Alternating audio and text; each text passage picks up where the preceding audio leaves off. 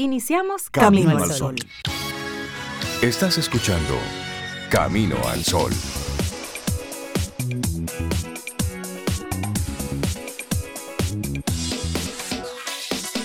Muy buenos días y bienvenidos a Camino al Sol. Es martes y estamos a 18 de abril año 2023. Buenos días Cintia Ortiz, Obeida Ramírez y a todos nuestros amigos y amigas Camino al Sol oyentes. Buenos días, ¿cómo están? Estoy muy bien, Rey. Buenos días, buenos días, Cintia. Buenos días a todos nuestros amigos y amigas Camino al Sol oyentes. Hoy, hoy es qué? Martes. Hoy es martes. Sí, amanezco bien, Rey. Sí, estoy bien. Estoy Cuando tú ni sabes qué día es, tú estás bien, Sobeida Ramírez. Claro, Sí. claro. Uno se va ubicando. Claro, y preguntarle a nuestros Camino al Sol oyentes cómo están. ¿Y tú, Cintia, cómo estás? Yo estoy muy bien también, contenta de estar aquí, contenta de ver el martes 18 de abril. Un día muy especial para nosotros tres. Vamos a saludar y luego vamos a comentar por qué. Así que yo estoy muy bien, Rey, Sobe, espero que ustedes también se ven muy bien. Y esperamos que tú, Camino al Sol oyente, así abriendo los ojos, ya montado en tu vehículo o en esa parada esperando el vehículo, el guagua, el transporte que te va a llevar a, a tu destino, estés bien. Digas, Exacto. estoy entero, estoy completo, completa. Vamos a recibir el día. Eso. Así es. Mucho hay de esto de, de decisión, mucho de, de intención. Y por supuesto hay una pizca del universo. Sí, claro. Hay una él pizca ahí. interviene. de Él interviene. Bueno, siempre está interviniendo. Lo que uno tiene que hacer es que trabaje a favor. No es lo que te sucede, es qué tú haces Claro, con eso que te sucede, que también estaremos hablando de eso en el transcurso de estas dos horas. Hoy es un programa que, como cada día, lo hacemos especial, especial porque arrancamos juntos la mañana y decidimos hacerla de una forma diferente. Hay muchas informaciones, hay mucho contenido por ahí. Nosotros vamos eligiendo qué queremos consumir, nos mantenemos enterados, por supuesto, pero al mismo tiempo cuidamos qué tipo de cosas permitimos que temprano en la mañana comiencen a, a permearnos. Claro. ¿A qué, ¿A qué leemos un párrafo y de qué leemos cinco párrafos? Exactamente. Entonces nuestra actitud camino al sol para hoy. La voz. Sí. La voz, precisamente. La voz es un arma natural más poderosa que pudiese existir. Levántala. Levanta tu voz. Ay, sí. Mira, Déjate eso tiene- escuchar, exprésate. Sí. Defiende, Sí. reclama, aporta. Construye. Construye. Sí. Sana. Ujú. Son muchas cosas, Sí. son muchas cosas. Ante, ante todas las situaciones que estamos viendo en, en nuestro mundo, es con una voz que comenzamos a hacer la diferencia.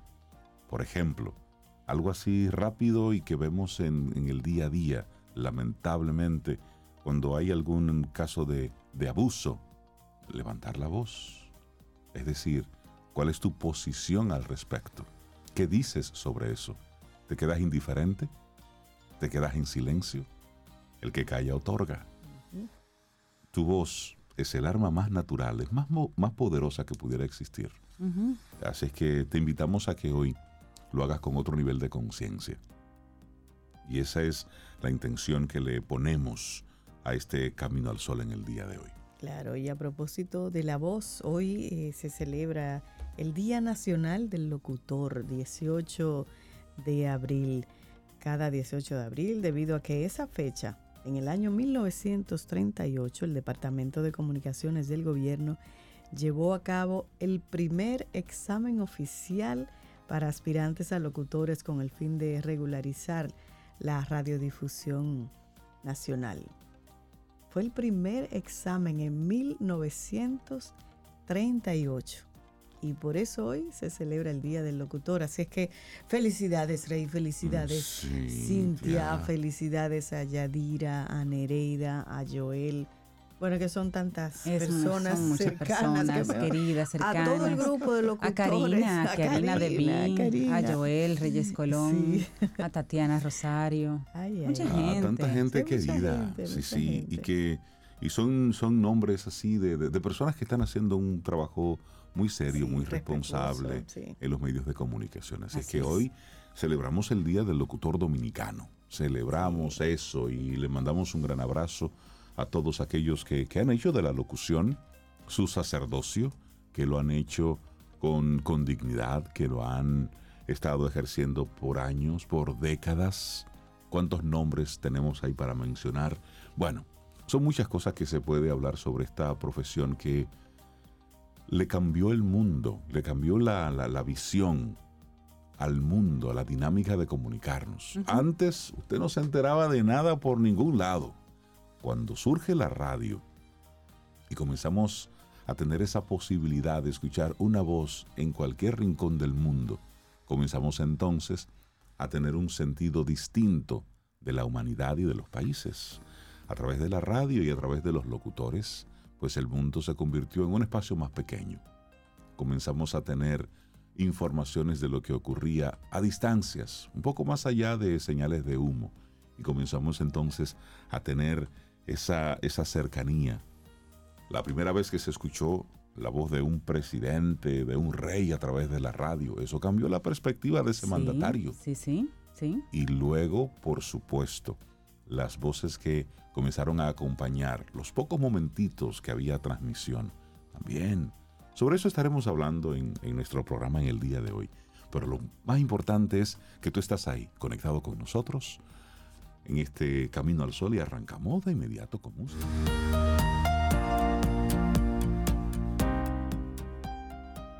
La radio afecta a la gente de una forma muy íntima, de tú a tú y ofrece todo un mundo de comunicación silenciosa entre el escritor, el locutor y el oyente.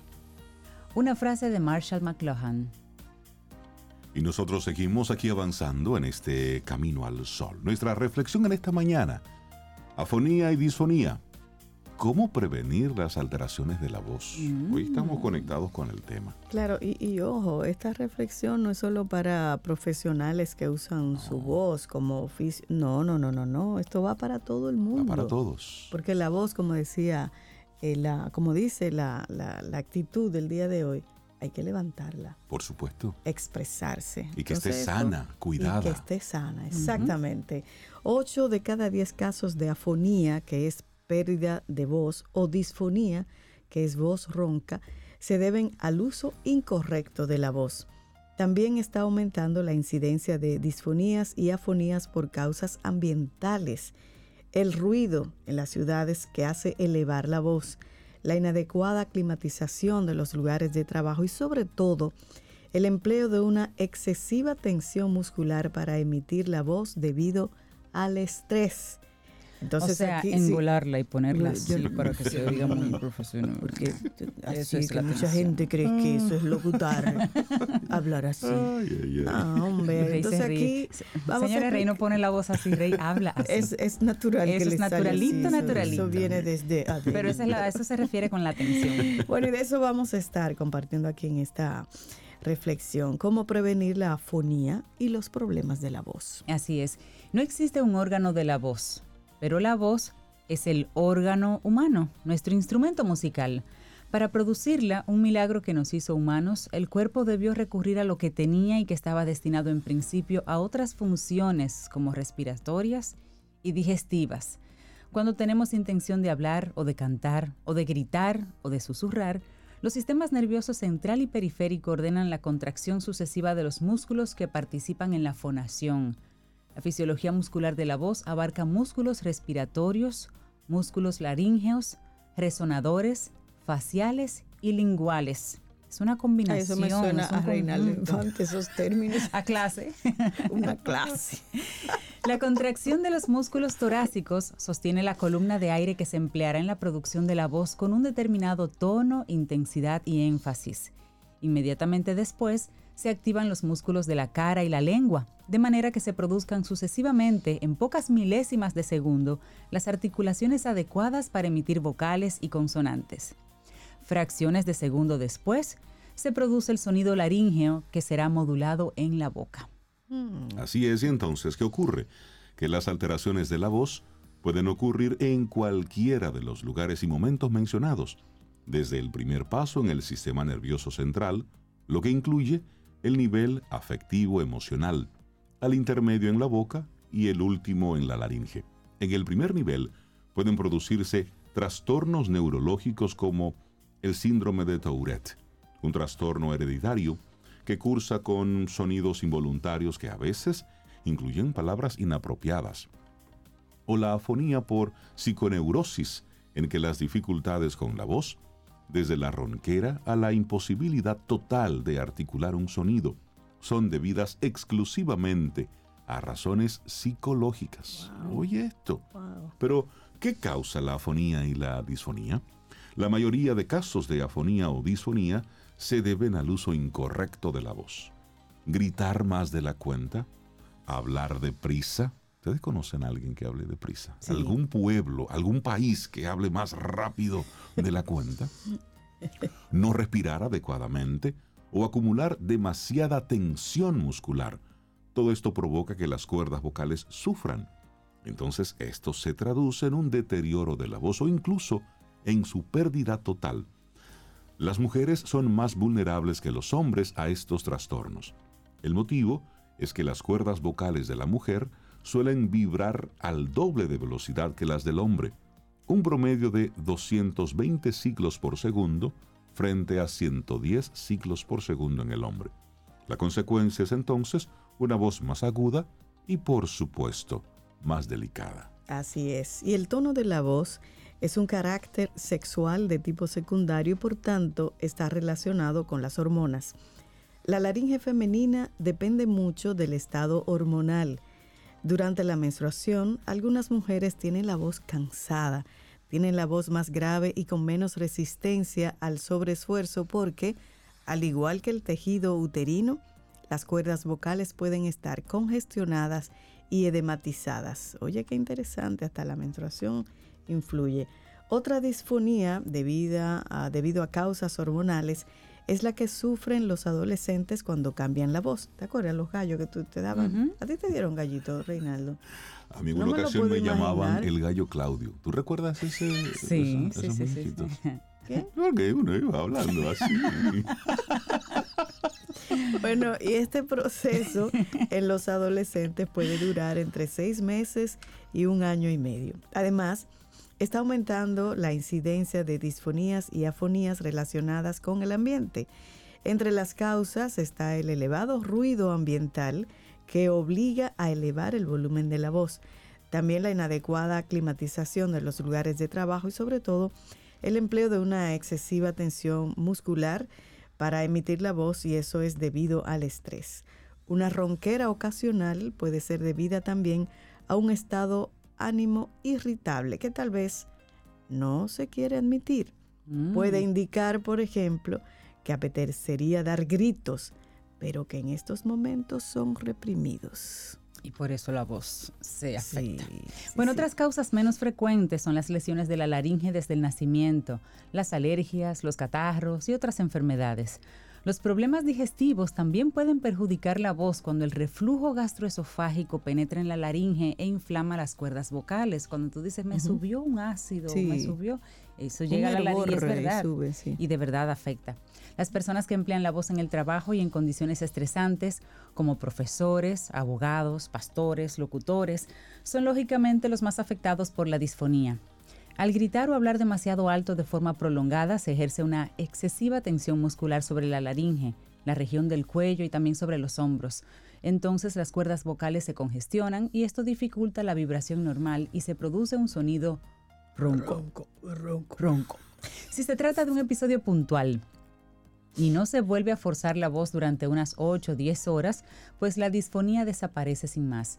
Pero si no se respeta la recuperación, pues la inflamación se puede convertir en permanente y te puedes quedar ronco, ronca de, manera permanente. Esto es lo que la, gente no entiende. De nuevo, sobre ponte ronca. Estoy ronca ahora, no puedo hablar. Entonces, entonces la pregunta, Rey, ¿qué puedo hacer? Silencio. Cállate. Cállate. Cállese. Ya. Y entonces en momentos así, no sé por qué, hay una tendencia a querer hablar que más. Uno quiere hablar. Entonces, no, haga silencio y tome agua. La gente se desespera. Eso, eso es todo. Entonces, hablemos de prevención y de algún tratamiento para la afonía y la disfonía. Entonces, conectamos directamente con esto. Si las afonías se repiten, conviene entonces hacerse examinar por un foniatra o por un otorrinolaringólogo que observe la laringe, que realice un análisis acústico y, ¿por qué no?, una historia clínica para determinar ¿Cuáles son esos factores de riesgo?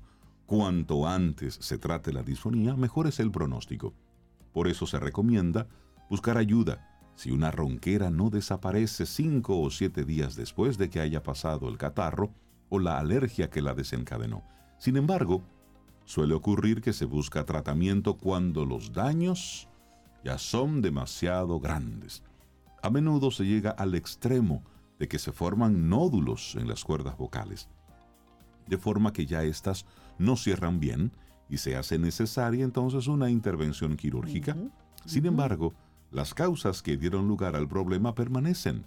La disfonía puede aparecer de nuevo y por supuesto los nódulos también. Por eso, actuar a tiempo sobre la verdadera raíz del problema y sin olvidarse de los factores emocionales, ese es el tratamiento más eficaz. Así es, y la prevención de las disfonías requiere aprender a cuidar los factores que influyen sobre la voz y mejorar la técnica vocal, es decir, aprender a utilizar la voz correctamente.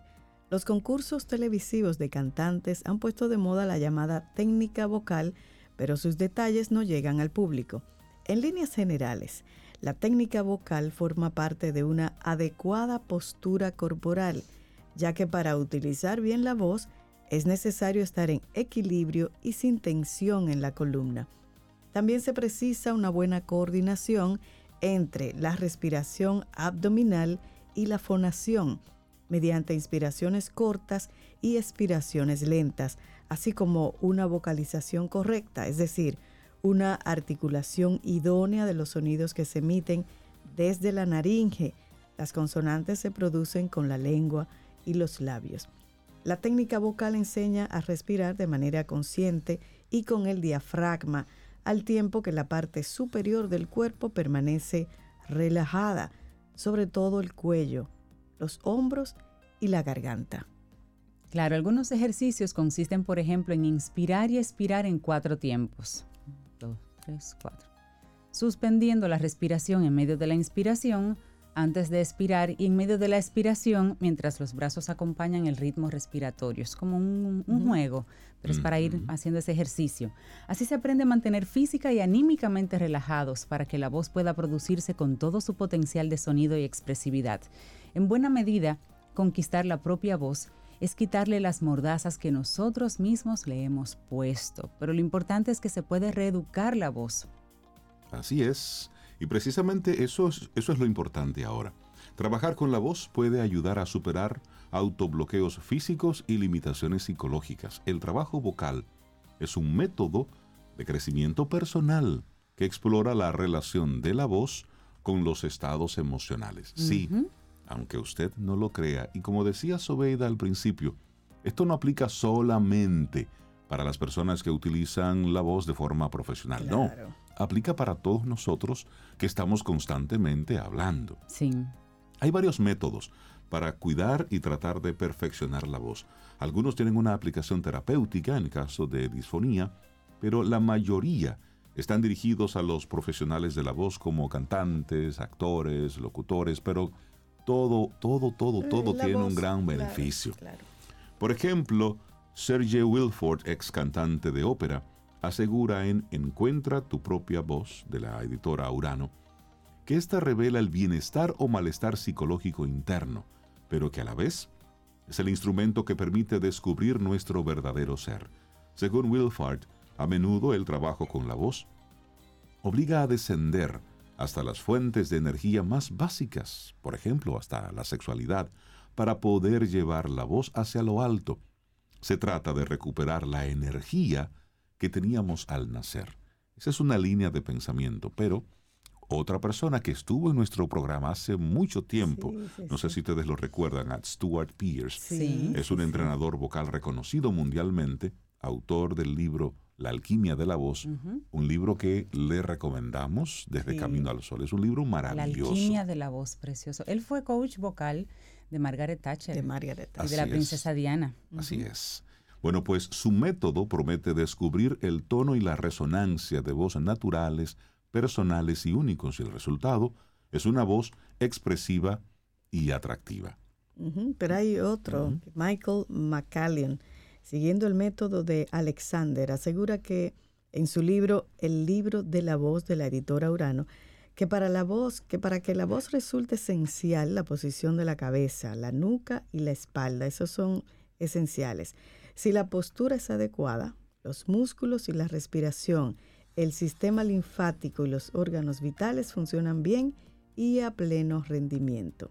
Y otra persona también, Stephen Chun Tao Chen, aplica a la voz los conocimientos sobre las energías corporales de la medicina tradicional china.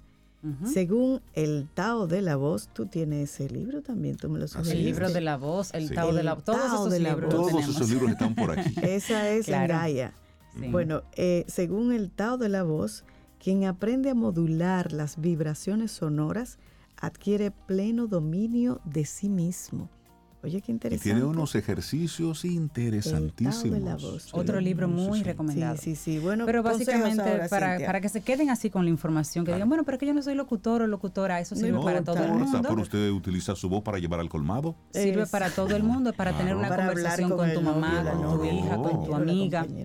¿Sabes que hay gente que siempre tiene un problema con alguien y de repente la clave puede estar en la voz, en tu tono de voz para hablar con esa persona. Y por eso tú siempre tienes un malentendido con alguien. Bueno, por ejemplo, pero hay consejos, y eso es lo bueno. Consejos para cuidar las cuerdas vocales en este caso. Todas las técnicas de relajación, incluidos ejercicios respiratorios, visualizaciones o yoga. De eso hay muchísimo y de manera gratuita en muchos lugares. Beber agua, en, abundantes cantidades y más en nuestro país, que es tan caluroso. Eso contribuye a mantener hidratadas las mucosas y las cuerdas vocales.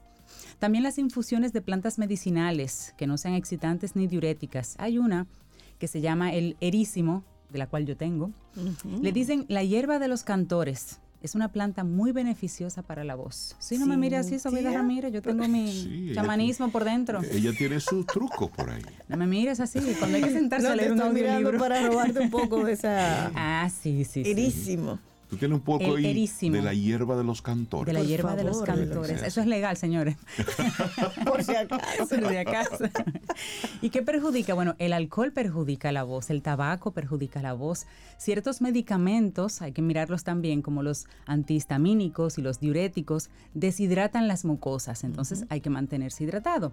Gritar o hablar tan alto que representa un esfuerzo también daña la voz y durante la digestión es más difícil sacar la voz. Usted no se puede dar una hartura en buen dominicano si luego tiene una sesión de grabación, por ejemplo. Claro, claro. Por eso siempre se recomienda comer ligero.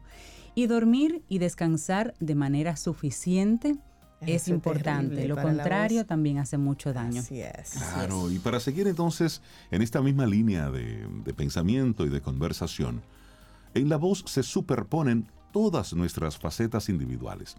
Todas quieren ser oídas. La persona que queremos ser, la que queremos parecer, la que ocultamos y la que no conocemos. No es extraño que el resultado a veces rechine y suene un poco extraño ahí. Debemos entonces reconocer que la voz tiene una extraña independencia.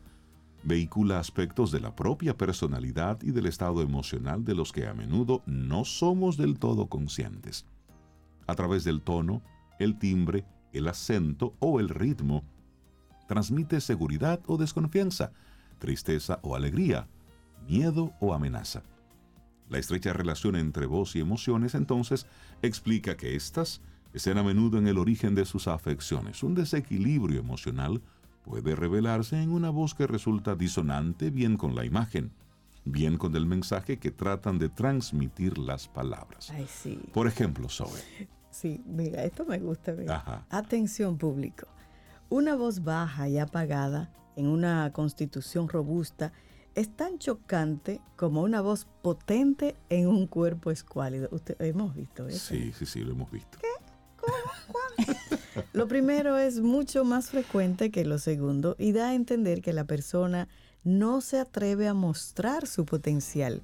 Por alguna razón tiene miedo Puede ser algo pasajero relacionado con una situación determinada o algo aprendido muy pronto en la primera infancia, quizá. Los bebés y los niños, salvo casos excepcionales, tienen un potentísimo chorro de voz. Bueno, usted lo ha comprobado.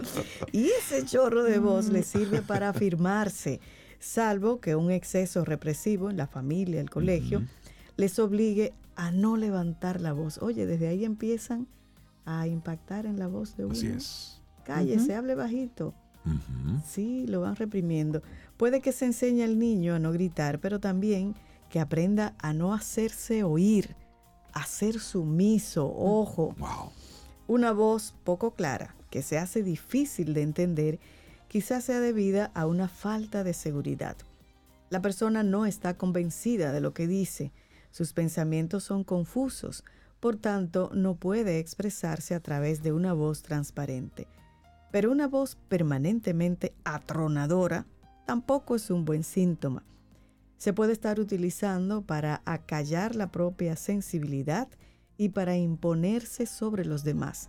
Una persona que es un grito constante no se permite ser tierna y ser comprensiva. Qué interesante. ¿eh? ¿Cuánto hemos escuchado de la voz? Sobre la voz influyen las emociones, ya lo vimos, los cambios hormonales, el estrés. Respirar con calma y relajar la musculatura de cuello y tórax previene atonías. Lo importante aquí de la voz es que seas o no locutor. Saber utilizar tu voz es un regalo que te haces y que le haces a todo tu entorno. Así es. Así. Eso es, eso es maravilloso. Así que afonía y disfonía, ¿cómo prevenir alteraciones de la voz? Esto es un escrito de Claudina Navarro Walter y el doctor Pablo Sass, ambos especialistas en voz, y lo compartimos aquí hoy como nuestra reflexión en Camino al Sol.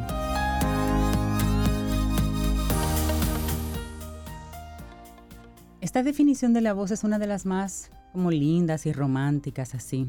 La dice Daniel Penac. Dice, nuestra voz es la música que hace el viento al atravesar nuestro cuerpo. Bonita imagen, qué bonita imagen. Sí, está La eso. música que hace el viento al atravesar nuestro cuerpo. Sí, porque pasa, como vimos en la reflexión, por, por gran parte de nuestro cuerpo. Claro, y si tú no sabes, emitir. ponte la mano abierta frente a la boca mientras hablas y vas a sentir todo el tiempo ese golpe de aire, golpe de aire, golpe. Ese es, ese es, la- ese es el viento. Sí, qué Y es, bonito. y es la materia prima. Por eso la importancia, por un lado, de respirar bien, pero al, Claro. al mismo tiempo, como la voz es esa manifestación de todo lo que está pasando por dentro. Sí, Una sí, voz sí, calma habla de una mente calma. Sí, Una voz desesperada habla de una mente desesperada. sí. Si no estás actuándolo, si no estás Claro, fingiéndolo. claro. Mira, nos están felicitando nuestros Camino al Sol oyentes Ay, por, por el. Día Nacional de, de Locutor. Mira, oye, oye, esta qué bonita. Ajá. Muchas felicidades a ustedes tres. Voces del sol que iluminan el día e inspiran nuestras mañanas. Ya. Qué hermoso, gracias. Muchísimas gracias. Gracias, José gracias. Mercedes, muchas gracias. Lo José, recibimos. Siempre presente. Gracias. Con bueno, aquí tenemos a un, a un exponente de la locución dominicana en el país, Reinaldo Ah. Infante. Ay, ay, Y ay, vamos a aprovechar este minutito para No. entrevistarlo. Por favor, por favor, fuera de camino al sol. Fuera de camino al sol. Vamos a preguntarte algo. Raven, Vamos mira, preguntas así. tres, Sí, pero vamos a hablar entre los tres. Pero mira, mucha gente me pregunta fuera del aire, de verdad. Ajá. Me dice, Cintia, y Rey siempre habla así. sí, señores, esa es su voz natural. Es Rey, que tú quieres desayuno. Yuca. Yuca con huevo. Entonces, te pregunto, ya, ya más o menos. Obeda te preguntó, eso, ese Sí. proceso Sí. de la voz de la voz así que iba fluctuando en la adolescencia, tú Sí. es normal, ¿verdad? Lo tuviste. Claro, Sí. ¿A claro. qué edad tu voz se hizo tu voz? Se afirmó así. Como a los 14, 15 años más o menos. Oh my God. Sí, 13, 14, como en ese periodo. Mami, que- permiso, que voy a ir a una fiesta. No. Así, a los 14 Mami, ya. permiso, que buena fiesta. Pero ese, ese, ese- proceso, bueno, en la Es natural, adolescencia es es un proceso natural. Pero sí, sí recuerdo que ahí cuando me comenzó a cambiar la voz, bueno, pues entonces yo me acomplejé. Porque cuando Oh. me cambiaba la voz, entonces lo- los tigueritos se reían. Sí, porque entonces tu voz era mucho más Sí, y yo, era grave. y yo era flaquititico. que tus amigos. Entonces, exactamente. Claro. Pero entonces, como en el momento estábamos pasando todos por esa, pues entonces ya, ya pasaba, pero sí causaba mucha risa, porque yo pasaba de esa Claro. voz de, de niño aguda. En el a medio. una voz grave. Ya. Sí. Entonces, y, y sobre eso, de que si siempre hablo así, es que la voz es un constructo interno. Es decir, tiene que ver mucho con el grosor de tus cuerdas vocales, los labios, la lengua, los dientes, los resonadores, todo lo que pasa por dentro y eso, y el, timbre es algo natural que viene sí por la genética, es decir, eso sí te viene dado. Tú, tú, y Don Rey tienen una voz parecida. Incluso recuerdo personas que decían que a veces no sabían distinguir cuál de los dos estaba hablando. Incluso tu hermano Fabio. Sí, exacto. Recuerdo a Fabio en una de las misas a Don Rey hablando en el micrófono y decía, pero su voz es muy similar a la de Reinaldo. Lo que pasa es que tú te dedicaste a la locución, a, cuidarla, ¿no? como uso profesional. Eh, ¿En qué momento, Rey, tú dijiste, pero yo puedo ser locutor? ¿Cuándo te surgió esa inquietud? Es que fue, como una especie de combinación de factores. Por un lado, yo tenía la inclinación, si se quiere, a, y también en los, por, por mi voz en el Politécnico María de la Alta Gracia, donde yo estudié, por mi voz entonces me ponían en las obras de teatro en los, los papeles de, de, autoridad. claro. Es decir, yo era o el sacerdote o era el juez, es decir... O el papá, la autoridad. Pero era básicamente por, por mi tono de voz, por el timbre también. Entonces, luego como que ahí comencé a coquetear un poco con esa posibilidad. Luego, ya sí, cuando, cuando salgo del, del Politécnico, yo comencé a estudiar administración de empresas. No estaba ni siquiera pensando en locución. Pero Vi a una entrevista, recuerdo, con Fernando Valerio, un reconocidísimo locutor, de Radio Mil Informando. Y yo lo escuché hablar sobre lo que significaba para él la locución. Y me pareció tan, tan interesante lo que él decía y cómo lo decía y cómo él lo vivía, que comencé como a observar un poquitito eso. Además que ya para esa edad me decían, usted tiene la voz de locutor. Entonces, que era muy típico que en esa época las voces graves eran las que estaban en, la, en los medios. Sí, claro. Entonces comencé como a coquetear y ya que estaba en administración decidí estudiar locución como cultura general. decir, Para comunicarte mejor en los negocios, cualquier cosa. Sí, sí, sí, cultura general, básicamente, porque me llamaba la parte de comunicación estratégica. Ya. No tenía pensado siquiera trabajar medios. Entonces luego, ahí como que comenzó todo, el coqueteo con, con las prácticas en la cabina, por allá en la, Escuela Nacional de, Locución, don Otto Rivera, que yo fui de los prácticamente de los últimos grupos a quien él le dio clase. Entonces, por cierto, en esta semana del locutor hay un reconocimiento muy, muy merecido a, su esposa que ha seguido con la Escuela Nacional de Locución. Claro que sí, muy, muy merecido ese, ese reconocimiento por mantener viva la Escuela Nacional de Locución por tantas décadas. Sí. Bueno, pues ahí entonces como que comienzo ya a coquetear un poco más de cerca con esa posibilidad de, dedicarme a la locución. Pero hasta ahí era como nada, nada serio. ¿Tú conseguiste trabajo, de hecho, en un banco? Sí, yo trabajaba, en un banco. En el área de finanzas. trabajaba en finanzas. ¿Y cómo llegas a la radio? Bueno, entonces hasta que ya muchos amigos Camino al Sol oyentes lo saben. Eso me gusta. Sí, ahí ya estaba, yo siempre escuchaba la nota diferente. Sí. Y entonces JM Hidalgo hizo una pregunta y yo lo llamé para responder esa pregunta específicamente. No recuerdo qué pregunta era. Entonces él me dijo, ¿tú eres locutor? Y bueno, yo estudié locución, pero yo no, nada que ver pasa por aquí para que hablemos. Casa Talentos. Sí, sí, sí, sí, Entonces yo pasé por allá y bueno, pues ya la historia es otra. Él me dijo, mire, estoy buscando locutores jóvenes que no tengan experiencia para hacer el nuevo... Y ahí empezó Reinaldo. Y ahí arrancó. ¿Cuál ha sido tu mayor desafío como locutor profesional? Wow. ¿Tú sabes qué? Es que cada día yo lo he asumido como mi mayor desafío. Es decir, porque cada vez que comencé en la locución, era algo nuevo. Es decir, siempre hice cosas por primera vez. Entonces era como un desafío constante. Por ejemplo, cuando me dan esa responsabilidad de entrar a las 11 de la noche a una emisora a presentar, despedir canciones. A esa hora nos conocimos tú y a yo. A esa hora nos conocimos tú y yo. Imagínate la responsabilidad que Por eso era. que le gusta la rumba. Es que, la noche tiene los Es que la hora era. La, noche era. Tiene su gusto. Entonces, en cada una de esas cosas siempre fue como una primera vez. Y como yo tengo mala memoria, realmente, a mí se me olvida y para mí siempre es la primera vez. Entonces, cada vez que yo iba a la emisora cada día era como una aventura nueva. ¿Qué artista iba a colocar? ¿Qué iba? Y yo escribía todo lo que iba a decir para evitar eh, equivocarme. Pero Entonces, eso es fácil para ti, Rey, perdona. Ujú. Presentar una canción. Eso. Pero estoy hablando de cuando yo comencé Pero en cuando aquella te dicen, ocasión. mira, ahora tú tienes que usar tu voz para Ah. hacer la voz de un monstruo. Es que todo eso ¿Eh? fue increciendo. Es decir, yo te estoy hablando de los primeros, los primeros días. Sí. Por ejemplo, la vez que yo grabé mi primer comercial. Uy, qué es decir, susto. Claro, yo me estaba muriendo.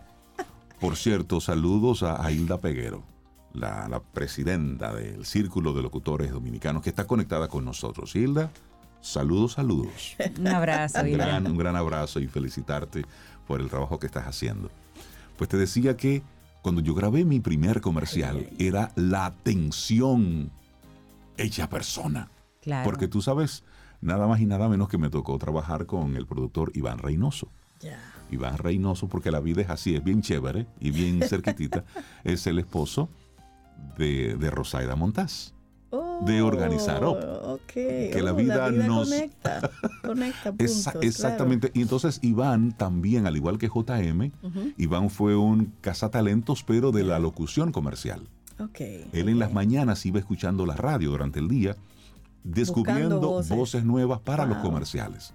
Entonces, yo inicié en la, en la locución, en medios de comunicación, gracias a JM Hidalgo, a quien le mando un gran abrazo y mi gratitud eterna. Y en la locución comercial, gracias a Iván Reynoso, a quien también le mando un gran abrazo y mi gratitud porque se convirtieron de una forma u otra en las personas que me abrieron la puerta Claro. hacia un mundo que es vasto, que es, que es amplio, que es Y interesantísimo. cada vez más. Y cada vez más están ocurriendo muchísimas cosas. Yo recuerdo que. Rey, eh, voy a aportar en esa respuesta, tuvo una vez una participación en unos dibujos animados, hace como tres o cuatro años, unos dibujos animados eh, rusos. Rusos. Él estaba haciendo el doblaje, él era un superhéroe, Ok. un superhéroe de valores, eran unos, unos muñequitos muy lindos. Y después que él ha grabado el capítulo como 40 por ahí, le dicen, mira, tu personaje canta. Se nos había olvidado decirte que tu personaje canta. Tú cantas, ¿verdad?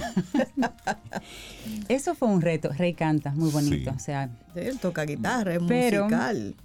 Pero sí fue una sorpresa, Sí, porque una a veces se da el caso de que el locutor, dígase Sí. yo, no canta. ¿Y qué se hace en esos casos? Bueno, pero Rey asumió ese reto y dijo, ok, Y pásenme las canciones, pásenme lo que... Claro. Y, y la- y las hizo magistralmente muy bonitas. Y yo lo, que- lo que hice Pero eso fue, fue un reto. y yo tomé clases de canto en ese momento. Es decir, yo tomé puntualmente Sí, fue como un- clases. Sí, porque- Deme una semana. Deme una semana, y- déjeme poner- Yo me ponerme imagino que al las día. personas pueden captar eso de ti, pero Rey es un locutor que respeta muchísimo su profesión y es de las personas que nunca se da por acabado, de que ya, yo soy el locutor. No, no, no. Rey está en constante formación, me consta. Y respeta eso que ustedes no se imaginan.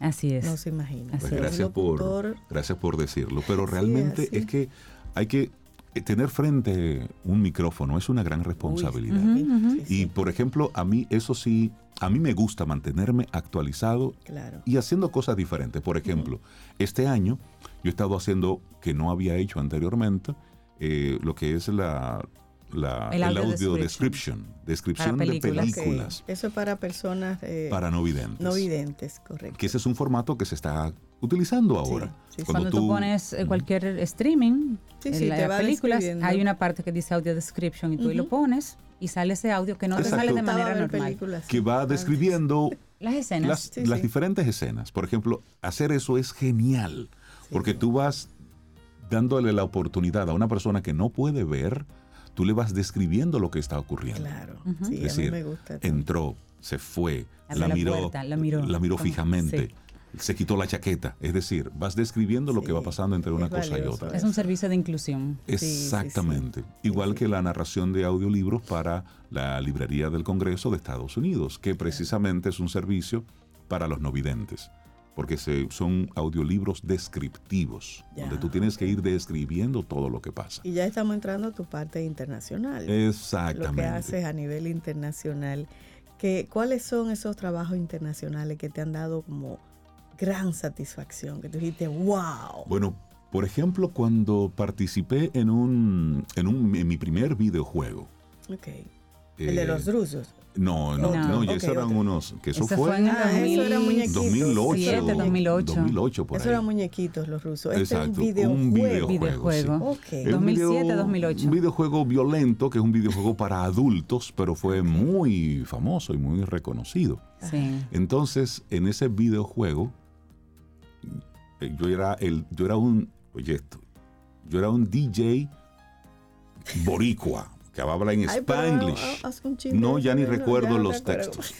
Y yo, y yo presentaba reggaetón en ese en el videojuego. videojuego. Sí, No, pero sí, sí, sí, sí, Y su, contra- su Sí. contraparte, recuerdo que su contraparte en el videojuego era, Era Daddy Yankee. Daddy Yankee, era la contraparte de Ah, en yo me ese videojuego. tú estabas haciendo Entonces así. fue un ¿Qué? momento interesante y, su, y supuso un reto para mí.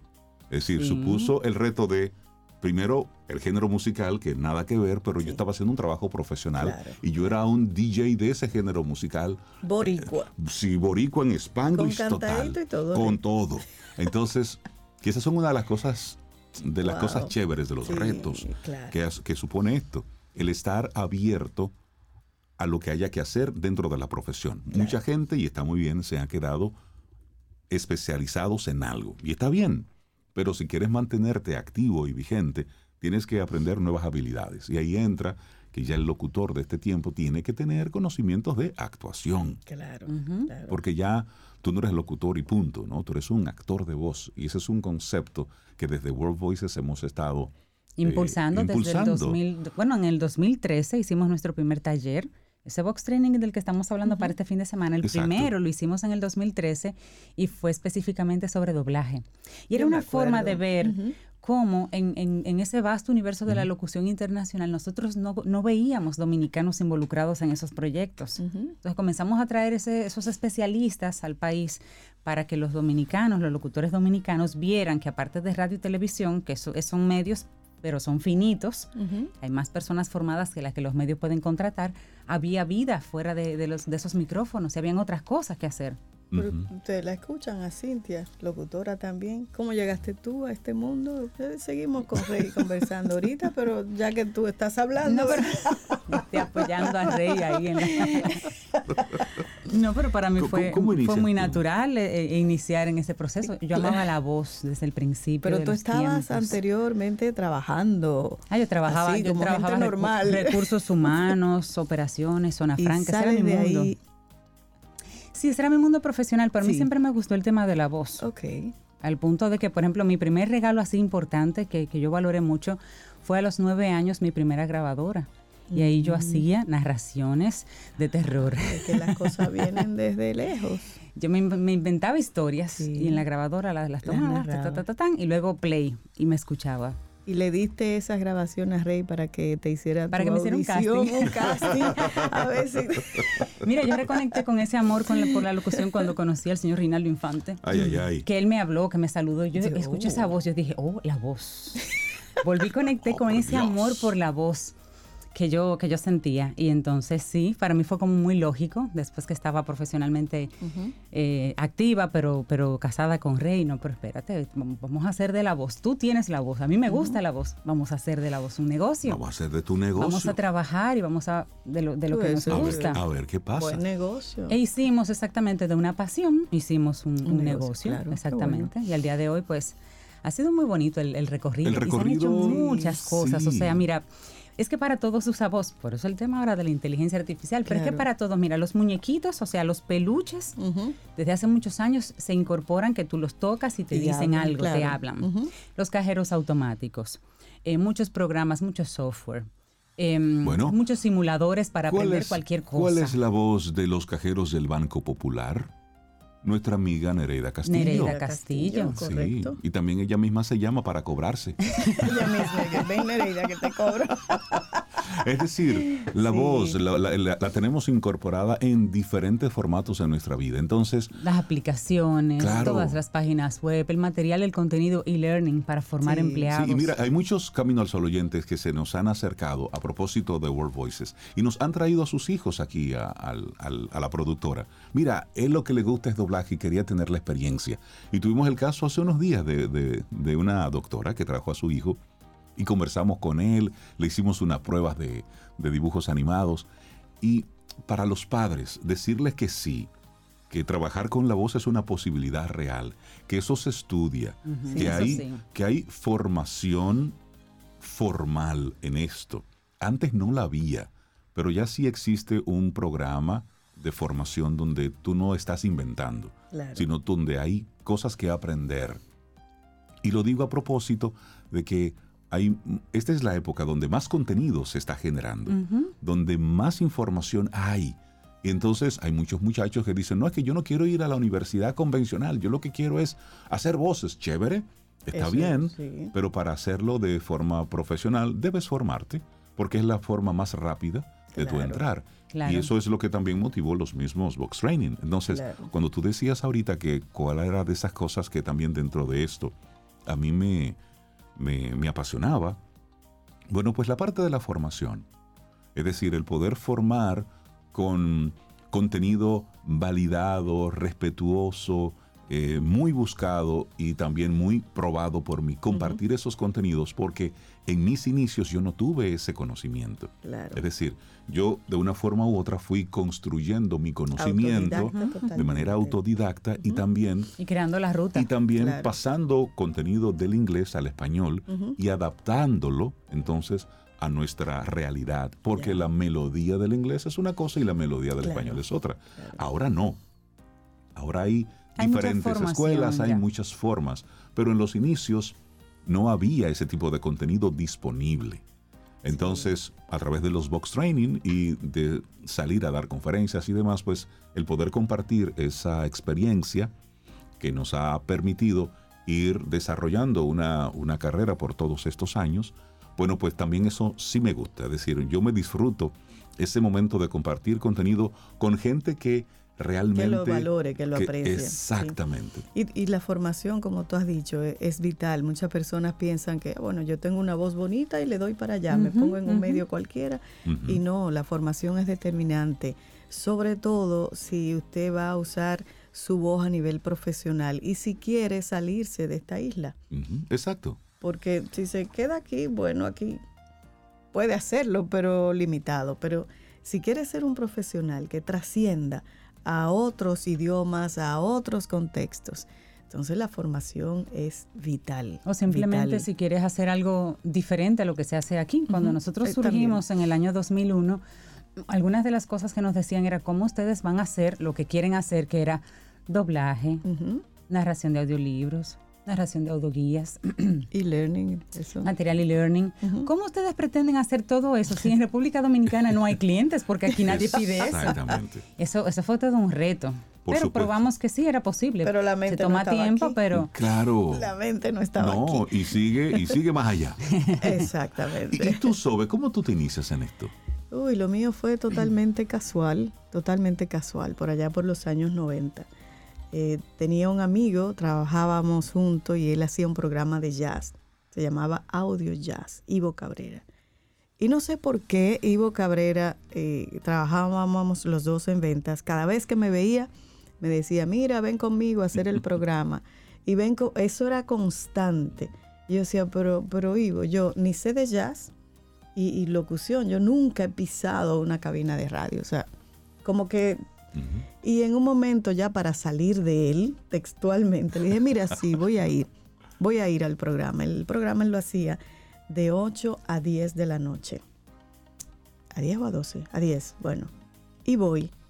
Una cabina sencilla, de esas cabinas Ujú. tradicionales, no bonita. Y cuando yo entro, me pasó algo muy extraño, Rey, Cintia. Yo sentí ese calor que me entró desde ¿En los serio? pies hasta la cabeza. Como una cosquillita. como Sí, un, calor, Un llamado. un algo. Y mi primer pensamiento fue, pero yo pertenezco aquí. ay, qué lindo. Así fue. Y ahí me quedé. Wow, qué bien. Yo no tenía carnet de nada. yo- mm, curso de locución, Nada. lo que he hecho con ustedes. la, la, la escuela Otto Rivera, yo no pasé por ahí. Que debía haber pasado, después me he dado cuenta, pero yo no tenía eso en mi cabeza. O sea, yo trabajaba en una, una empresa muy importante aquí, joven, ganaba bastante. Y Eso era como un hobby para Sí. ti. sí, sí, Me daba sí, cuerda cuando en las reuniones le decían a Sobeida, usted tiene tres meses que no ha pasado por recursos humanos, aquí están sus tres sobrecitos. Y nosotros nos mirábamos y decía, mírala. Y ustedes con ese pago ahí estericado, ella no ella lo necesita esos dejaba chelitos. acumular. Si ella no lo quiera, que me lo dé. Y bueno, así, así entré a la radio, a la radio. Entonces, haciendo ese programa y luego otros, siempre hice programas de jazz, hasta que JM, luego digo cómo fue eso. Eh, siempre hice esos programas de jazz. Y en uno empecé a recibir llamadas de personas. Y ahí yo empecé a ver eso que dijo Reinaldo ahorita. Sobeida, tú tienes una responsabilidad que se llama micrófono enfrente. Entonces, ahí empecé a darle la importancia y el privilegio que yo tenía. Y como rey empecé de autodidacta. Compré libros y empecé como a autoformarme en, en eso, pero todavía pensando en la radio, no, yo nunca, o creo que una vez hice con el hermano Reinaldo un comercial de un Ay, vino, ¿tú te acuerdas? Ah, sí, nosotros. ese, vino- uf. ese, ese, Los primeros ese años de World comercial lo explotaron por todo, lo pusieron como durante 10 años. Yo lo recuerdo muy bien, pero no lo puedo decir al aire. Sí, sí, sí, wow, sí. Entonces, a diferencia de ustedes, yo no, no, no me dediqué a la, a la locución comercial. Y luego me acuerdo que no tenía el carnet y Maridic Ramírez, que es la voz que ustedes oyen en sus teléfonos de Claro, eh, un domingo a las 8 me llama, mira que hoy es el examen de locución. ¿Cómo? El examen teórico, que es de cultura general. Y yo arranqué para allá. Folleto, estudio, nada, Nada. de eso. Fue levantarme a las 8 de la mañana un domingo a un examen directo. Bueno, pues pasé el examen y Maridic también y muchísimas personas. Y luego nos tocaba el examen oral. Ok. Ya tú sabes, yo examen oral en mi vida, yo. Y bueno, también, también lo pasé. Y ya tenía mi carnet de locución. Y eso me dio mucha seguridad, porque yo me sentía una impostora en la radio, hablando sin un, sin un carnet. Entonces son de las cosas que uno debe ir haciendo para asegurar su- sus pasos. Pero tu formación, tu cultura general, es básicamente lo Eso que se busca ayuda, con ese, sí. con ese carnet, validar eso. Y tú lo Sí. tenías. Y entonces conozco a Reinaldo Infante cuando entramos a la nota diferente. Un día yo estoy precisamente en un festival de jazz en la fortaleza Ajá. Osama. Nereida se iba para Viva Ok. y dejaba el expreso 95. Y yo en una cruzo enfrente de tres varones y uno de ellos me saluda. Yo no conocía a JM Hidalgo en persona. Ok. Y entonces cuando regreso, él me detiene y me habla que me quiere ver el lunes en la nota diferente. ¿Tú quisieras trabajar en la nota? Y Ujú. yo, sí, claro, así como... Sí, sí. bueno, entonces fui y me quedé. Me quedé ahí en la nota diferente de 7 a 11 de la noche todos los días. Y Reinaldo entraba a las 11 hasta las 2 de la madrugada. las 3. ¿te acuerdas? Hasta las A 3. las tres. Y después yo creo que te quedaba volado con Doña Carmen en el, en el- Llegaba en otra, en otra etapa. Pero fue, fue, y más o menos ese, después hice sola un programa los domingos a las 7 de la mañana, locura, porque a mí lo que me gustaba era poner música, compartir la música. Y, y bueno, luego nos encontramos los tres y armamos este camino. Reinaldo me llamó, mira, que siempre quisimos hacer algo, juntos y como que nunca se daba. Y bueno, nos tomamos un café, por eso el café Es importante. es tan importante para Camino al Sol. Yo fui a casa de Reinaldo y Cintia y Se nos un tomamos café, un café. Y ahí surgió Camino al Sol. Reinaldo me mostró la propuesta de Camino al Sol, que no se llamaba así, después cambió. Y bueno, ya tenemos 11 años en esto, los tres juntos. Así es. Ese ha sido mi camino. Lindo camino. Sí, y recordarlo así, como las cosas que fueron sucediendo. Yo creo que eh, dentro de, de la comunicación, la locución como tal, eh, hay mucho de responsabilidad. Sí. en, Claro. en este tiempo hay lamentablemente hay mucho de circo, hay mucho de entretenimiento. Mucha gente cree que es eso desde, la, desde lo que están viendo ahora, pero no. La locución, el trabajo en un medio de comunicación es mucho más que eso. Así es. Hay mucha responsabilidad detrás de eso. Muchos movimientos sociales en el mundo ocurrieron desde una cabina de radio.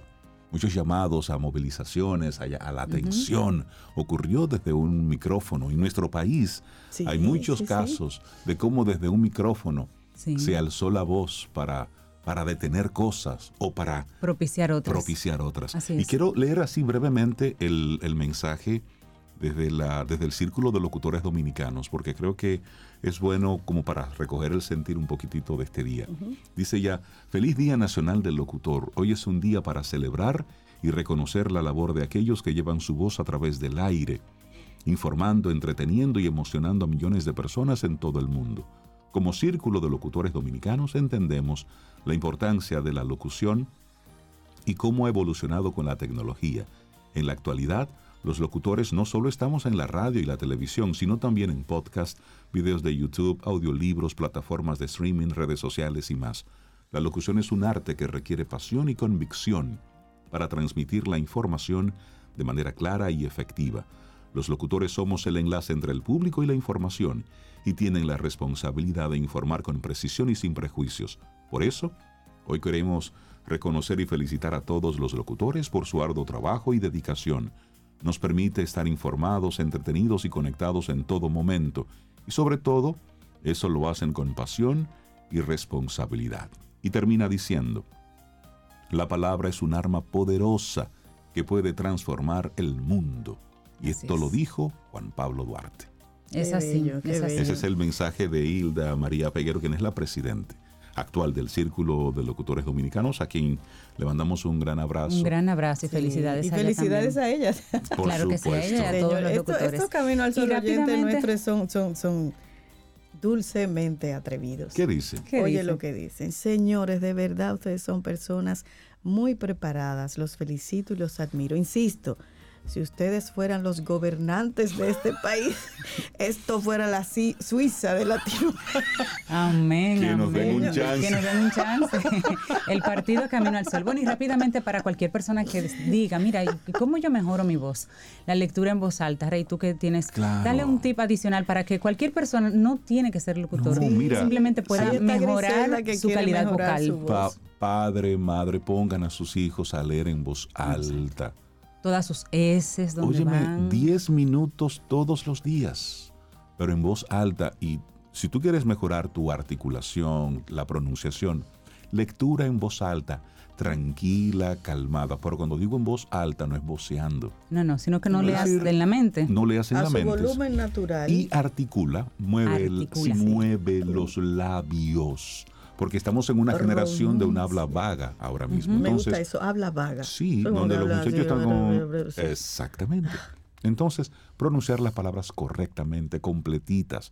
Ese es un, un ejercicio que con el tiempo te da mucha seguridad y luego te va a permitir pararte con propiedad en un escenario, que es lo que estamos viendo ahora como muchos profesionales de cualquier área están buscando ayuda, apoyo en clases de oratoria y demás, buscando precisamente eso que no tuvieron al principio. Porque pero, la base, es la pero la base es la lectura. Porque crecen en las empresas y luego se dan cuenta en sus nuevos puestos que exactamente cuán importante es la comunicación. Así pero eso se puede lograr. bueno, y, qué bonita conversación. esta de las tendencias lo decíamos el otro día de las eh, esas características blandas, competencias blandas. Por supuesto. La comunicación está en los primeros lugares. En los primeros lugares. O sea que a leer.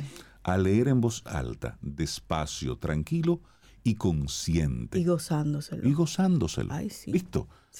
Seguimos con música hoy. Tú hablabas ahorita, Rey, de, de, voces que se han levantado, que han sido referentes en contextos históricos que han cambiado el mundo. Y efectivamente quiero seguir porque lo solicitó un camino al sol oyente y qué bueno que, estamos en este tema. Mercedes Sosa es una de esas voces. Su canto en los años duros de toda Latinoamérica fue un referente y como un aliciente. Y esta canción, Si se calla el cantor, como apropiada para este tema y así seguimos acá en Camino al Sol.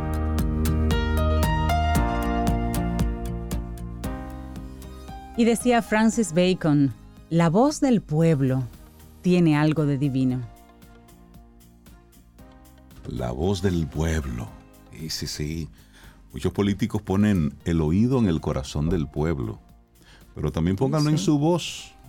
En, su ustedes voz, sí, mismos. sí, sí, para escuchar qué es lo que Cuando corazón. quieren, cuando Para- quieren, cuando para escuchar, necesitan. para escuchar qué es lo que están diciendo. Sí, sí. Tú sabes que tenemos una, una invitada muy especial y muy querida aquí en Camino al Sol. sí. Porque ella utiliza su voz de una forma distinta a como la utilizamos nosotros, pero también con un propósito bello. Sí, sí, sí. Entonces- Pero de hecho ella es locutora y ha hecho Sí. trabajos de doblaje y cosas así. Lo que Ajá. pasa es que ella, ella cruzó a la acera de enfrente, a donde no puedo ir yo, a usar esa voz en, en- en esa melodía y en esa armonía para crear música. Y hablamos de Constanza Liz, cantante, violinista, compositora venezolana, pero dominicana también de corazón, a quien Amén. siempre aquí recibimos con muchísimo cariño. ¿Cómo estás, Constanza? Muy feliz de siempre saludarles, siempre, además de escucharles constantemente tempranito, eh, feliz de acompañarles en este momento presencialmente y de compartir este día eh, Sí. con tanto conocimiento de la voz, eh, con tanto poder que hablamos que tiene nuestra voz, no solamente como oficio, ¿no? sino asimismo cada uno de los que están allí escuchando. con un propósito que tenemos para, para alzar nuestra voz en Claro. donde sea que estemos. Así es, Claro. así es, Así para construir, feliz. para así construir. es, así Claro. Constanza, y esta conversación, yo sé que tú vienes a hablarnos de, de un concierto que ya está tocando la puerta, pero no, no queremos dejar pasar la- el momentito para hablar precisamente de cuándo tú decides comenzar a utilizar tu voz como, Sí, wow. como medio de, de- de conectar con otros, de, de tú expresarte y luego hacer de esto algo profesional. Sí, Eh, realmente es hermoso porque, bueno, yo crecí eh, con una madre cantante. O sea que ya, Sí, sí, sí. incluso antes de yo salir de, del trabajo de parto, pues ya, ya, Ya la música iba forjándose. eh, sí, yo iba creciendo. Y mi madre, Jacqueline Liz, cantante, eh, profesora de técnica vocal. De alguna manera, pues, o sea, yo- esa fue mi principal influencia, sin duda alguna, Claro. ¿no? Y, y crecí en un ambiente de bendición en la música. O sea, mi mamá además eh, apasionada del trabajo de investigación, de las raíces, socióloga además, ¿no? Entonces también como que, eh, bueno, eh, Era una es una combinación bendición importante, porque por todos claro. lados, o sea, tanto por los oídos, pero también por la parte, por la- el verbo, ¿no? Por la parte hablada de cómo conocer eh, nuestra música tradicional, de cantarla, de armonizarnos constantemente en casa. O sea, es una dinámica muy hermosa que todavía sí, gracias a Dios, bueno. seguimos viviendo. Qué bueno, qué Este, privilegio. y bueno, como resultado, además, aprovecho, eh, mi mamá hizo un trabajo de investigación de las tonadas brasileñas y tonadas venezolanas, que es un disco que está disponible en todas las plataformas digitales. Y eso fue hace ya unos siete años, lo hicimos como el relanzamiento en estos días. Y trabajamos allí a dúo. Eh, o sea, es un trabajo de investigación de, de- de la similitud de las tonadas brasileñas y las tonadas venezolanas. Pero además, entonces, hicimos ese, ese trabajo de producción, ¿no? De, de todas esas raíces. Y por ahí va, imagínate, después ya me formé en el colegio Bill Friedman, que estudié música en paralelo con, con la parte académica de la formación de bachiller y eso, hasta que decido pues de- dedicarme profesionalmente ¿Y a qué fue, qué fue primero, el violín o la voz? la voz. La voz. Ajá. Digo, de, de Eh, cantar, me refiero. Sí, es que fue como que muy todo fue llevando una cosa a la otra, pero el violín yo lo empecé a estudiar a los cuatro años de edad en el colegio, que, o sea, como que te presentaban el instrumento, habían diferentes instrumentos, y, y yo conocí el violín y recuerdo entonces que íbamos, eh, nos iban formando en pequeñas clases y después orquesta. Pero como yo siempre tuve a mi mamá en la casa, era como Claro. que, ¿qué, qué hice? O sea, era, Claro, la claro. voz era... Ya Pero yo, fue en forma- empezó a hablar y a tocar violín for- casi al mismo formación, tiempo. Sí. eh, sí, en formación como tal, yo, yo estudié técnica vocal ya, ya grande, ya como a los 15 Ya, años. Porque teniendo a mi mamá en, en casa, era una maestra, era como que, wow, o sea, Era ya clase era un todos recurso, los días, ¿verdad? claro. Pero ya formalizándome, yo veo clases con la maestra de ella, que es Marisela Leal, que es una profesora, estudió en Berkeley College of Music, una formación de, de la parte de la improvisación vocal, que eso es otro Wow. mundo, ¿no? Ese es otro mundo, sí. que entonces me lleva a conocer eh, todo el lenguaje del jazz, todo el lenguaje de la música brasileña, que por supuesto crecí en eso con mi mamá, que es cantante de música Wow. brasileña. Bueno, ¿qué le decir un programa? Qué maravilloso, qué maravilloso. Sí, sí, sí. Bueno, y tienes un concierto, Fusión de Raíz. Hablemos de ello. Sí, bueno, este, este 22 de abril, este, este sábado a Sí. las 8 de la noche en el Centro Cultural de España y es entrada libre. Estamos muy contentos porque es dentro del marco del fortalecimiento de la cultura iberoamericana. Lo está llevando el Centro Cultural de España. Eh, una programación, sabes que ellos siempre tienen unas programaciones muy Sí. variadas y vamos a estar haciendo, así como dice el nombre, fusión de raíz, la fusión de los ritmos tradicionales venezolanos con elementos de la música del mundo que son mis canciones. Básicamente se basa, es un concierto basado en canciones de mi autoría. En noviembre hicimos uno en Chao Teatro Café, que fue como el, el debut, eh, Sí. digamos. Eh, y ahora vamos a hacer eh, parte de ese repertorio agregando canciones nuevas, también celebrando el lanzamiento de la versión de Amapola que hicimos eh, hace unos meses en una versión en estudio, pero ahora lo grabamos ya producido y vamos a estarlo lanzando el mismo, el mismo sábado como celebración. Es una versión del tema Amapola en un arreglo del merengue venezolano, que es un poquito diferente al dominicano, fusionado con los elementos de la música tradicional dominicana. Entonces hay un compendio de cosas para celebrar este sábado 22 de abril. Buenísimo. Tenemos con nosotros aquí en Camino al Sol a Constanza Liz. Hacemos una breve pausa y cuando retornemos, la canción de despedida será en vivo porque Constanza trajo su violín. Entonces, aunque ya lo trajo para ir a otra cosa, pero ya que está aquí, así que, eso, ya así que que estás aquí. Constanza, Ay, no, yo fue VIP, yo lo traje para ustedes. para nosotros. Así mismo, para Bueno, celebrar. pues te escucharemos en breve. Ten un buen día, un buen despertar. Hola. Esto es Camino al Sol. Camino al Sol. Precioso. Bueno, y así vamos nosotros llegando al final de nuestro programa Camino al Sol, en el que dedicamos estas dos horas para hablar precisamente de la voz, de la locución dominicana, felicitar a todos los locutores dominicanos hoy en su día. A Hay todos, a todos. Toda una en ejercicio semana. y en formación. Exactamente, hay una serie de actividades desde el Círculo de Locutores Dominicanos y por supuesto invitar a todas aquellas personas que están involucrándose en los medios, aquellos que están lanzando un podcast, aquellos que están en las diferentes plataformas digitales, hagan el esfuerzo y fórmense. Tener una Sí. cámara delante, tener un micrófono delante, es un acto de mucha responsabilidad. Sigue siendo un gran privilegio. Entonces hagamos un buen uso de esa herramienta poderosísima que tenemos para, para hacer el bien, para llevar esa palabra de aliento, para llevar esa información certera. Y esa, esa es la invitación que queremos hacerte desde Camino al Sol, que este día sirva para hacer un ejercicio de introspección, precisamente sobre la labor. ¿Qué hago con mi voz? Ay, ¿Qué construyo los- con mi voz? ¿Qué Y aporto y- con mi y voz? el privilegio de que esa tu voz pueda estar en un medio. Totalmente. Tienes un instrumento poderosísimo para cambiar este país, para mal o para bien. Exactamente. Así El entretenimiento está bien, pero el entretenimiento no lo es todo. Claro. ¿eh? Eso el distrae. entretenimiento no construye una sociedad. Exactamente, no, está, no es ahí. Entonces, tenemos hoy música en vivo para despedir el programa. Qué claro, lujo, y antes, eh, Constanza, recordar tu concierto Sí. que lo están pidiendo por aquí. Ay, claro que sí. Entrada libre, eso es lo, lo más chulo. Eh, este 22 de abril, este sábado, Este 22 de sábado. abril, en el Centro Cultural de España, eso es en la zona colonial, la misma Correcto. calle ahí de Casa de Teatro que baja. Eh, a las 8 de la noche es puntual, ya Ujú. eh, pueden llegar un poquito antes para conseguir sus asientos, porque como es entrada libre hasta completar aforo.